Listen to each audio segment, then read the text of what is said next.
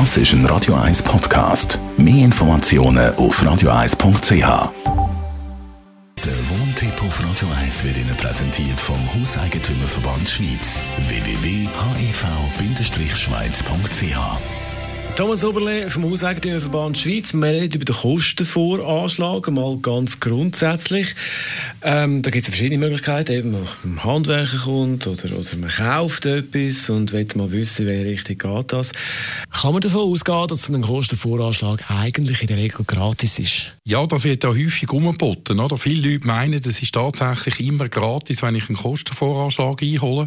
Und das kommt daher, dass viele Kostenvoranschläge eben einfach eingeholt werden können. Es braucht nicht viel. Ich kann telefonieren, ich kann zum Beispiel rasch bei der Mikro vorbei und fragen, was kostet mich das, wenn ich ein paar äh, Partyplatten brauche für ein Apero im Geschäft und so weiter. Das ist kostenlos, oder?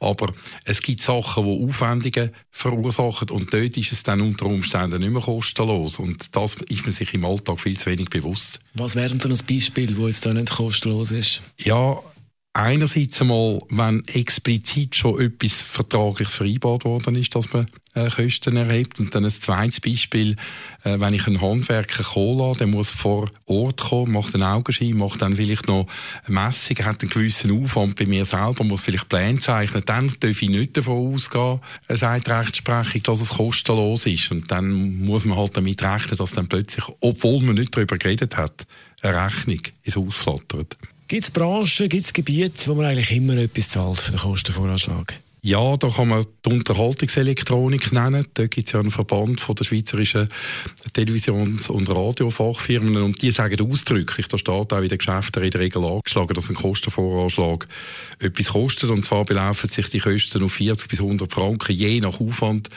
wo sie haben und je nach Gerät, wo man das muss machen. Dort wird argumentiert, es braucht ja auch einen Aufwand, um den Schaden herauszufinden, um das zu beziffern und das äh, muss man zahlen. Thomas Oberle ist das zum Thema Kostenvoranschlag. Rechtliche Fragen rund ums Thema Wohnen, Kaufen und Mieten.